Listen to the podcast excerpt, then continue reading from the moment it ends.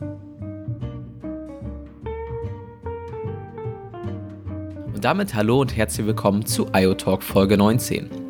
Heute geht der IoTalk auf Nummer sicher. Wir sprechen über IoT Cybersecurity mit Professor Dr. Dennis Kenji Kipka.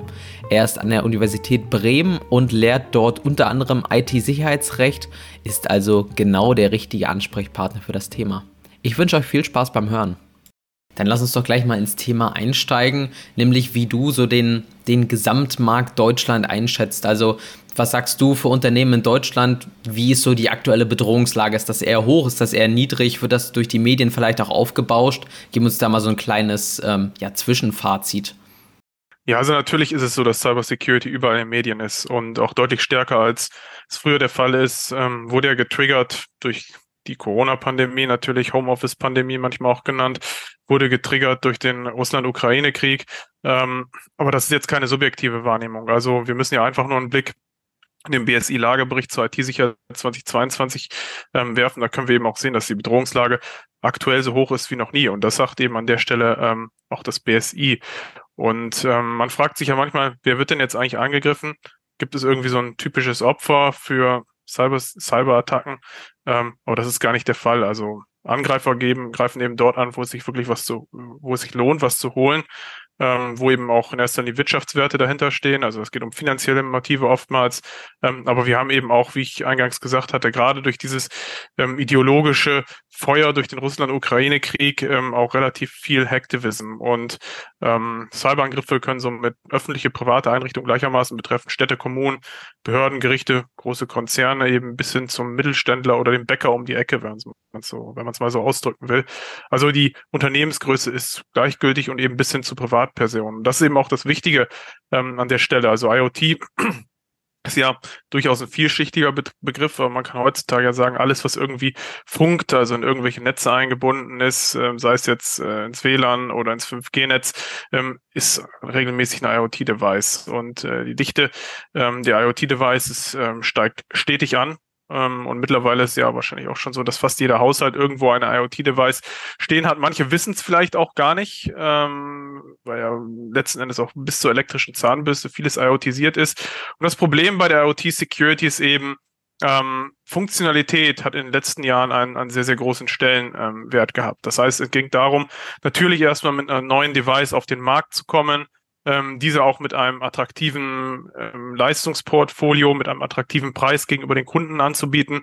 Ähm, aber Sicherheit, ja, hat man so ein bisschen ausgeklammert, ähm, weil es letzten Endes auch viel um Konkurrenzdruck geht. Und wenn wir über IoT sprechen, dann sprechen wir ja nicht nur über deutsche Produkte, über europäische Produkte, ähm, sondern vor allen Dingen auch ähm, über Produkte aus Fernost, aus den Vereinigten Staaten. Und da sind wir eben an so einem ganz besonderen Punkt auch. Also ähm, wenn wir Produkte aus dem Ausland nutzen, aus dem nicht-europäischen Ausland, was ja sehr, sehr häufig gemacht wird, dann stellen sich eben nicht nur Fragen, sind die Produkte sicher, sondern äh, wahren die Produkte auch den Datenschutz? Also wo gehen eigentlich unsere Daten ganz genau hin? Also wir sprechen nicht nur über Cyberattacken, ähm, dass meine Device kompromittiert wird, ähm, sich vielleicht anders verhält, nicht mehr so verhält, wie sie sich verhalten sollte, sondern eben, dass auch Daten ähm, abgesaugt werden können, dass Daten übermittelt werden, ähm, und das sind eben nicht nur Staubsauger oder elektrische Zahnbürsten ähm, oder irgendwelche Sprachassistenten, die dann zu Hause im Netz hängen, sondern ähm, das geht natürlich bis zu Industrial ähm, IoT oder bis, bis kritischen Infrastrukturen, ähm, in denen letzten Endes auch IoT-Komponenten eingesetzt werden können. Was würdest du sagen, sind so die, wir ranken ja immer gerne, was sind so die Top 3 Schwachstellen bei dem so ein Angreifer ähm, wirklich dann, dann dort eindringt, ist es wirklich dann die Schwachstelle, die immer vorm Laptop sitzt? Also sind es die Mitarbeitenden oder was gibt es dann noch für Schwachstellen? Ja, also so ein Ranking ist natürlich immer schwierig und das kommt ja auch sehr, sehr stark auf den Anwendungs- und Einsatzkontext an. Also kann man ganz schwer pauschal ähm, formulieren. Ähm, es ist natürlich so, ähm, dass einerseits technische Fehlkonfiguration ähm, veraltete, fehlerhafte Software eine Rolle spielen können, gerade auch bei IoT, ähm, die oftmals auch nicht geupdatet wird, nicht regelmäßig gewartet wird ähm, und wo man dann eben den Werk auf, Wert auf Plug and Play legt, das heißt einfach irgendwo reinstöpseln und dann läuft das Ding die nächsten Jahre, bis es dann irgendwann nicht mehr gebraucht wird. Ähm, das mag sicherlich ähm, ein Problem sein, aber was eben ganz viele ähm, unterschätzen, und das ist jetzt auch losgelöst von IoT eigentlich der Fall, wenn wir allgemein über Cybersicherheit sprechen, das ist eben der Faktor Mensch. Ähm, das mag jetzt wieder so ein bisschen befremdlich oder allgemein klingen. Ähm, man sagt ja auch immer, ja, Awareness, Awareness muss man haben. Das ist irgendwie so ein Buzzword geworden in den letzten Jahren. Aber das ist eben sehr wichtig und vielleicht auch deswegen ist es vielleicht auch gerade ein Buzzword ge geworden, weil es eben so oft eingesetzt wird. Also die Grundregel ist ja letzten Endes äh, im Netz, traue niemanden, den du nicht kennst. Also jeder kann sich zum Beispiel irgendwo ein Fake-Profil anlegen, ähm, versuchen an vertrauliche Daten zu gelangen. Ähm, Jüngst wurde ja beispielsweise auch bekannt, dass die Volksrepublik China in diesem Sinne regelrechte gezielte Geheimdienstoperationen ähm, betreibt und eben Kontakte anbahnt. Und äh, manchmal hört man auch in dem Zusammenhang das Argument, gerade auch von Mitarbeitern, ja, ich habe ja gar keine Ahnung ähm, von IT, ich weiß nicht, wie das funktioniert. Ähm, das bedeutet aber eben noch lange nicht, dass man nicht zur IT-Sicherheit ähm, beitragen könnte. Also wenn man den Faktor Menschen ausblendet, was man eben nicht kann, oder eine ähm, so eine Art laissez-faire-Mentalität walten lässt oder einfach sagt, ich bin nicht zuständig und deswegen ist es mir egal. Das können wir uns heutzutage eben einfach nicht mehr leisten. Ähm, und das ist auch beispielsweise schon arbeitsrechtlich ein Problem. Also wenn man jetzt einen Arbeitnehmer hat, ähm, der auch nur mit bedingtem Vorsatz einen gefundenen USB-Stick ähm, in seinen Arbeitsplatzrechner vom Arbeitgeber steckt, ähm, der verstößt eben schon gegen seine arbeitsrechtlichen Sorgfaltspflichten, wenn daraus dann ein Sicherheitsvorfall für das Unternehmen wird. Also grob gesprochen eben nicht alles anklicken, nicht alles runterladen, auch nicht aus dem App Store, wo wir beispielsweise auch ähm, regelmäßig Schadsoftware drin haben, ähm, nicht alle möglichen Kalendereinladungen akzeptieren, ähm, Software immer auf dem neuesten ähm, Stand halten und eben stets vor Augen halten. Es gibt nichts umsonst und das eben auch nicht oder erst recht nicht ähm, im Netz und eben dieses einfach drauf und wegklicken, was man eben lange gemacht hat und teils immer noch macht, das kann sich eben ähm, ähm, schnell rächen. Und gerade auch bei IoT ähm, reden wir ja aktuell über das Thema Supply Chain. Wir reden über den Einsatz von Open Source Komponenten und ohne Open Source Komponenten funktioniert Entwicklung ja eigentlich gar nichts. Das ist nicht nur in der Europäischen Union so, sondern global der Fall. Ähm, und deswegen ist es da auch gerade wichtig, ähm, dass wir das Thema von Anfang an denken. Und ähm, also Security by Design, Privacy by Design kennt ja vielleicht schon jemand aus der DSGVO.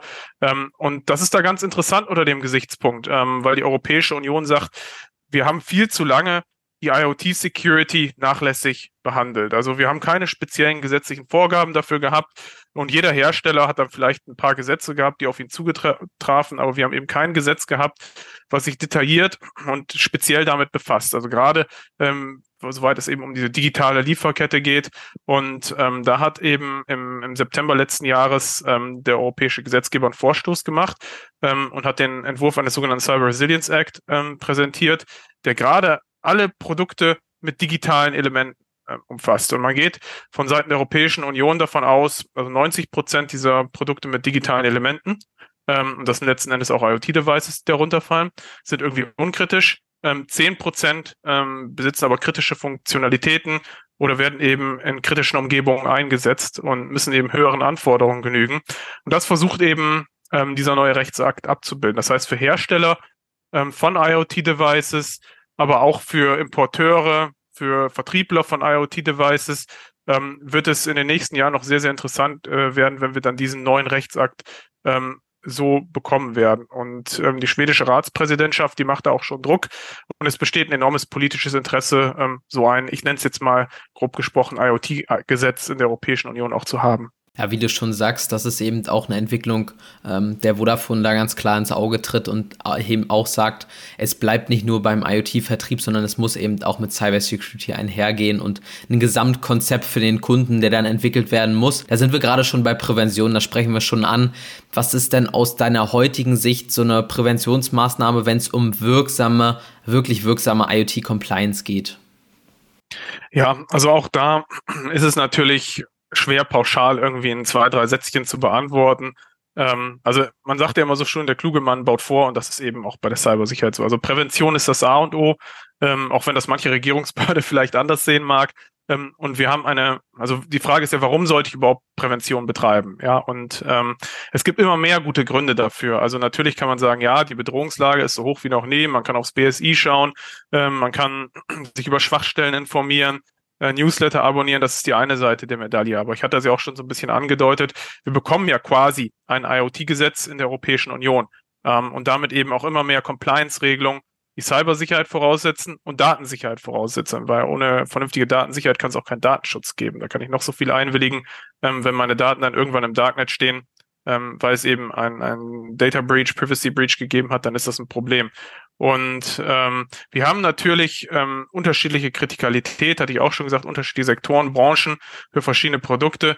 Aber was wir eben erleben können, ähm, ist, dass mehr und mehr das Produkt in den Fokus rückt. Das heißt, man schaut sich erst das Produkt an und sagt dann erst in einem zweiten Schritt, wo wird das Produkt eigentlich eingesetzt und äh, ergeben sich daraus erhöhte ähm, Sicherheitsanforderungen. Und schon jetzt ist es eben so, dass in vielen Anforderungen drin steht, dass eben nach dem Stand der Technik Cybersecurity ähm, betrieben werden muss. Die getroffenen Maßnahmen müssen wirtschaftlich angemessen sein und es muss vorab eine Risikoabwägung ähm, stattfinden. Und da sieht man schon so ein bisschen, ja, ähm, die Vorgaben sind streng, aber sie sind eben auch nicht unmöglich, ähm, weil natürlich auch ähm, der Gesetzgeber weiß, die Behörden wissen, ähm, hundertprozentige Cybersecurity gibt es nicht. Also man kann sich darum bemühen, redlich darum bemühen, ähm, aber es ist eben nicht ausgeschlossen, dass man doch ähm, von einem Zero-Day-Exploit oder ähnlichem ähm, zwangsläufig dann irgendwann betroffen ist. Und man muss natürlich jetzt schauen, also das ist auch das, jetzt kommt so ein bisschen dieser Teil, wo ich wo ich meine, dass man das nicht pauschal beantworten kann. Also ähm, Sie können ja Unternehmen ganz unterschiedlicher Größenordnung haben, Sie können Softwarehersteller haben, äh, Sie können Intermediäre haben, Sie können reinen Vertrieb haben. Ähm, und die Unterscheidung ist da letzten Endes, also baue ich mir eine komplette eigene Cybersecurity-Abteilung ähm, in-house auf.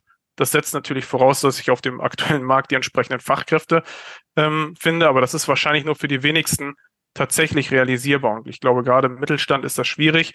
Wenn wir natürlich über große Konzerne sprechen, ähm, die Produkte hierzulande vertreiben, exportieren oder auch entwickeln, ähm, sieht das schon anders aus. Oder sie haben vielleicht auch schon entsprechende ähm, fachliche Kapazitäten. Ähm, andere sagen dann wiederum, wenn ich nicht die eigenen Ressourcen habe, hole ich mir ein externes IT-Beratungsunternehmen ins Haus, was vielleicht beim Aufbau eines Informationssicherheitsmanagementsystems unterstützt, überhaupt erstmal meine Risiken ermittelt, welche Maßnahmen ähm, ich ergreifen muss. Aber auch da ist es eben so, das klingt erstmal so schön, ähm, aber IT-Sicherheit ist etwas, wo man nie ganz aus der Verantwortung raus ist. Ähm, das heißt, das ist ein laufender Prozess. Ähm, Infrastruktur ändert sich, Bedürfnisse der Kunden ändern sich, Bedrohungslagen ändern sich. Ähm, und das kann eben auch ein externer IT-Spezialist nicht alles dauerhaft ähm, kontrollieren. Und deswegen finde ich, passt immer das Zitat ganz gut ähm, von Bruce Schneier. Das ist ja ein ähm, US-amerikanischer Cybersecurity äh, Specialist, ähm, der eben gesagt hat, IT-Security is a, product, uh, is a process, um, not a product. Also es ist ein laufender Prozess, nicht irgendeine so Art Blackbox, ein fertiges Produkt, was man sich irgendwo ins Unternehmen reinstellt, ähm, und dann ähm, gar nichts mehr tun muss. Also ich bin als Unternehmen, egal ob ich Hersteller bin, ob ich im Vertrieb tätig bin, ähm, am Ende auf mich selbst angewiesen, compliance-konform zu sein. Ähm, die Kunden haben natürlich auch eine Mitverantwortung, ähm, gerade im Bereich IoT-Devices, ähm, dass sie regelmäßige Updates aufspielen. Aber man kann sich ja beispielsweise auch schon als Hersteller überlegen, ähm, je nachdem, welche Klientel ich habe. Also ob ich weiß, dass meine Produkte eher im B2B-Umfeld eingesetzt werden, ähm, ob die doch eher im B2C-Umfeld eingesetzt werden, habe ich mit Laien zu tun, habe ich mit Technikspezialisten zu tun, dass man solche Dinge wie Software-Updates, ähm, Security-Updates bei Default eben schon aufspielt, dass entsprechende ähm, Einstellungen schon von, von Werk an ähm, gesetzt sind. Und ähm, also man sollte auf keinen Fall aber eben so weit gehen, dass man irgendeinem Mitarbeiter den gut für IT-Sicherheit aufsetzt, eben nur weil er einen Computer bedienen kann und ihn dann mit einem Lehrbuch oder ähnlichem allein lässt. Also das wären dann irgendwo auch Potemkinsche Dörfer, also reines Blendwerk. Was würdest du sagen, die Investitionsbereitschaft in Zukunft betreffend. Heutige Unternehmen gehen ja immer davon aus, so ungefähr ein Promille des Gesamtumsatzes pro Jahr in Security an sich zu investieren. Sagst du, das reicht aus oder inwiefern muss sich die Investitionsbereitschaft in Zukunft erhöhen, um eben sicher zu sein? Also das ist eine Zahl, die schon bislang bei weitem nicht ausgereicht hat. Also wir reden ja, also die Bedrohungslage ist ja nicht umsonst so hoch, ähm, wie das BSI festgestellt hat. Und die Bedrohungslage resultiert ja nicht nur daraus, dass ich eine Armada an Hackern habe, ähm, sage ich jetzt mal, die versuchen irgendwelche IT-Systeme unterschiedlichster Art zu kompromittieren, sondern, und das können wir ja gerade auch immer in den Medien mitverfolgen, ähm, diese IT-Systeme werden erfolgreich kompromittiert. Rund um den Globus, unterschiedliche Sektoren, Branchen sind betroffen, Staat, Verwaltung, aber auch Privatunternehmen, Produkte sind betroffen, Software ist betroffen, also nahezu alles ist irgendwo ähm, betroffen. Und ähm, dieses Budget wird nicht ausreichen. Also allein schon aus technischer Hinsicht äh, nicht, aber allein eben auch ähm, daraus nicht, weil wir eben immer mehr Regulierung haben, immer mehr Vorgaben haben werden, ähm, und jetzt beispielsweise auch schon aktuelle Regularien wie die Netz- und Informationssicherheitsrichtlinie 2 der Europäischen Union, die ja gerade auch in nationales und deutsches Recht umgesetzt wird. Ähm, und der ges deutsche Gesetzgeber ist da sehr schnell. Also wir können davon ausgehen, dass wir dieses Gesetz äh, möglicherweise schon zum ähm, Jahresende bekommen. Da steht auch gerade drin, dass die Geschäftsleitung dafür verantwortlich ist, Cyber Security zu betreiben und umzusetzen. Und als Geschäftsleitung heißt das nicht mehr, dass ich dann einfach irgendwas nur delegieren kann und gar nicht prüfe und vielleicht auch gar keine Ahnung habe. Also es werden ganz konkrete Pflichten und auch Sanktionen im Bereich Cybersecurity behördlicher Art in Richtung der Gesch äh, Geschäftsführung hier ähm, festgeschrieben. Und Frage ist natürlich, wie kann man die Geschäftsleitung motivieren? Tätig zu werden. Und wir haben ja gesehen, Cybersecurity ist eben Prozess, kein Produkt. Erfordert ein gewisses Maß an dauerhafter Beschäftigung, intrinsischer Motivation. Ähm, und am besten tut die Geschäftsleitung das natürlich von, von selbst, indem sie eben Cybersecurity nicht als Makel oder als Malus betrachtet, der eben nur Geld kostet, ähm, sondern eben als zusätzlichen Prozess des Qualitätsmanagements, des Qualitätssicherheitsmanagements sieht. Also wenn ich ein Produkt kaufe, dann möchte ich eben nicht nur, dass das gut aussieht, ähm, eine gute Menüführung hat und sich gut anfühlt, ähm, sondern ich möchte eben auch, dass es ordentlich funktioniert. Und zu einer ordentlichen Funktion gehört eben, dass meine Daten nicht sonst wo landen und dass das Gerät auch stets einsatzfähig ist, wenn ich es als Kunde ähm, benötige. Und das kann, ist, glaube ich, schon eine ähm, sehr gute Tendenz, um zu sagen, in diese Richtung ähm, brauchen wir ein Umdenken. Und wir sehen ja auch im Allgemeinen ähm, im Bereich IT, dass wir immer mehr in Richtung Regionalisierung gehen. Also in den letzten Jahrzehnten haben wir sehr, sehr viel ausgelagert ähm, da sind auch große Konzerne wie Siemens Mobile, die eben komplette Sparten eben nach Taiwan ausgelagert haben in den frühen 2000ern. Und das hat sich auch geändert. Also da holen wir eben immer mehr Kompetenz wieder rein, weil wir sehen, wir haben eben verhältnismäßig strenge gesetzliche Regularien auch in der Europäischen Union. Ähm, wir haben Haftung und Bußgelder, aber das unterscheidet uns vielleicht auch im Sinne von vertrauenswürdiger, sicherer IT ähm, von Mitbewerbern, die eben aus nicht-europäischen Staaten kommen. Und ich glaube, ähm, dass es vielen Menschen, die in der Geschäftsleitung sitzen, noch nicht so richtig bewusst geworden, ähm, in was für einem Umbruch ähm, der Wahrnehmung im Hinblick auf Cybersecurity wir uns auch dort befinden, dass Cybersecurity nicht einfach nur irgendein so abstrakter technisch-organisatorischer Prozess ist, sondern dass Cybersecurity tatsächlich in globalen Märkten ähm, mehr und mehr zu einem Wettbewerbsvorteil werden kann, weil ich mir vielleicht auch neue Märkte erschließen kann, indem ich sage, ein Produkt genügt eben höheren Sicherheitsanforderungen. Das heißt, das ist durchaus eine Investition, die nicht verschwendet ist, die man nicht wieder sieht, sondern die vielleicht auch zusätzliche ähm, Umsätze generieren kann, die man jetzt noch gar nicht ähm, ähm, vorausschauen kann an der Stelle. Dann danke ich dir, dass du unseren Zuhörenden da so ein bisschen die Augen geöffnet hast und für deinen kleinen Einblick ins Thema Cybersecurity. Danke dir, Dennis. Sehr gern, danke für die Einladung. Hat euch diese Folge gefallen, beziehungsweise ihr habt Kommentare zur Sendung, wollt einmal Teil dieser werden, beziehungsweise habt einen anderen Themenwunsch an uns, dann lasst es uns gerne wissen, diskutiert mit uns, hinterlasst uns ein Like oder eine andere Reaktion auf der LinkedIn-Gruppe Dr. IoT. Wir würden uns sehr, sehr freuen. Dann bis zum nächsten Mal. Gehabt euch wohl, euer IoT-Team.